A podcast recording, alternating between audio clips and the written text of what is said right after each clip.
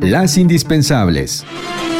Muy buenos días en este 8 de diciembre de 2020. En entrevista con el líder del Partido de la Revolución Democrática, Jesús Zambrano, afirmó que la alianza para postular aspirantes comunes junto con el PRI y PAN a la Cámara de Diputados en las próximas elecciones federales de 2021 responde a la necesidad de evitar que Morena continúe afectando la vida pública del país con sus malas decisiones, alianza en la que no descartan que se sumen las gubernaturas que se disputarán. Así habló sobre los alcances del acuerdo. Primero, desde luego que nos da mucho gusto que el PAN haya terminado decidiendo caminar en esta ruta en la que podamos eh, sumar esfuerzos, el PAN, desde luego el PRD y el PRI, eh, para buscar una mayoría en la Cámara de Diputados, candidaturas que vayan en coalición de los tres partidos de la mano de la sociedad civil, porque no se trata solamente de acuerdos entre partidos, sino también con organizaciones de la sociedad civil. Y podemos eh, andar en quizá 150, 100, hasta 180 quizá distritos, eh, la resolución del PAN dejó abierta esta posibilidad. Nosotros hemos estado abiertos desde hace ya prácticamente tres eh, meses eh,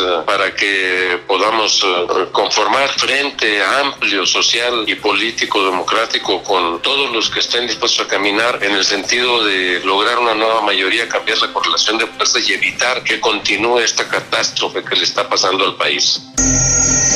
Autoridades federales reconocen que las hospitalizaciones y muertes por COVID aumentan en la Ciudad de México. Una vez que la movilidad no se detiene en la capital, el subsecretario de Salud, Hugo López Gatel, llamó a la población de la capital y a los habitantes del Valle de México a no salir a las calles si no es necesario, para evitar más contagios cuando la capital alcanza 75% de ocupación de camas generales y 66% en camas con ventilador